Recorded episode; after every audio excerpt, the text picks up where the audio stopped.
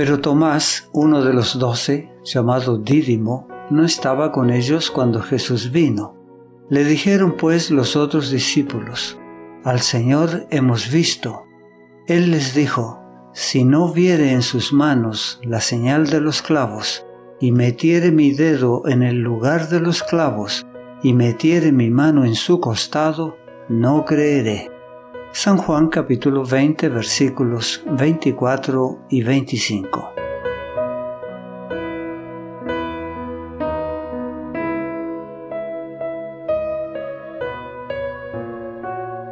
Cuando Jesús se encontró por primera vez con los discípulos en el aposento alto, Tomás no estaba presente.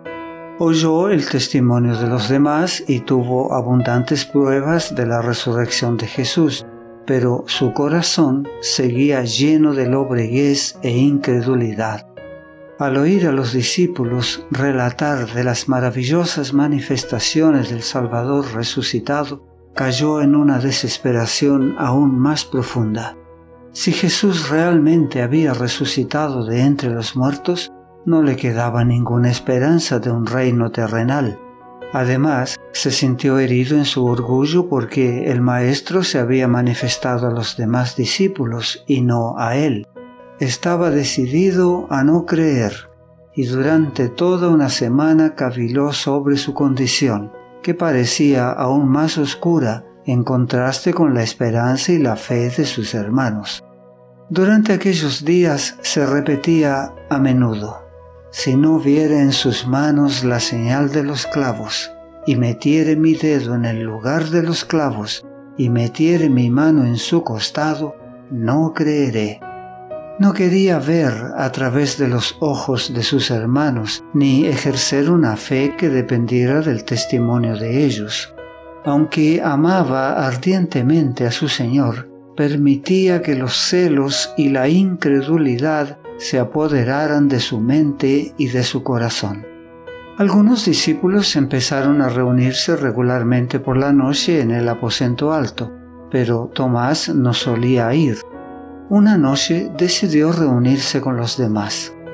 A pesar de su incredulidad, tenía una débil esperanza de que la buena nueva fuese verdad. Mientras los discípulos estaban cenando, Llegó Jesús, estando las puertas cerradas, y se puso en medio y les dijo, paz a vosotros. Entonces el maestro se dirigió directamente a Tomás y le dijo, pon aquí tu dedo y mira mis manos, y acerca tu mano y métela en mi costado, y no seas incrédulo, sino creyente. San Juan capítulo 20 versículos 26 y 27. Estas palabras demostraban que Jesús estaba al tanto de los pensamientos y observaciones de Tomás.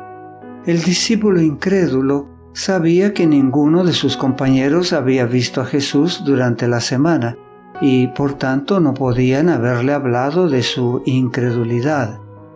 Entonces Tomás reconoció que el que estaba ante él era su Señor.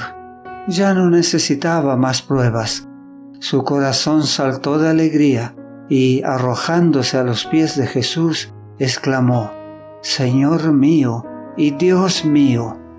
Jesús aceptó este reconocimiento, pero le reprendió suavemente por su incredulidad.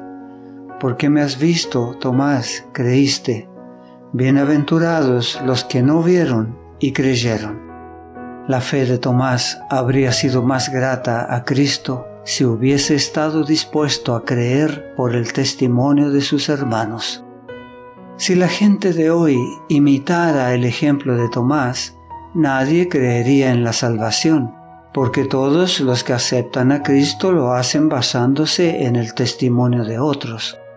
Muchos de los que dudan se disculpan diciendo que si tuvieran las pruebas que tenían Tomás y sus compañeros, creerían. No comprenden que no solamente tienen esas pruebas, sino mucho más. Muchos que, como Tomás, esperan que sea eliminada toda causa de duda, nunca realizarán su deseo. Quedan gradualmente confirmados en la incredulidad. Los que se acostumbran a mirar el lado sombrío, a murmurar y a quejarse, no saben lo que hacen. Están sembrando las semillas de la duda y segarán una cosecha de duda.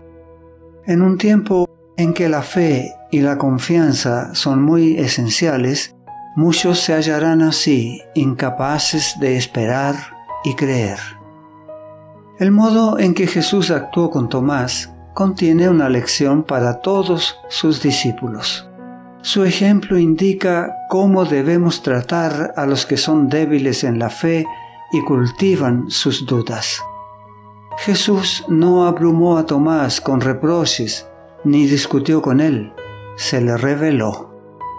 Tomás había sido poco razonable al imponer las condiciones de su fe, pero Jesús, con su amor y consideración generosa, derribó todas las barreras.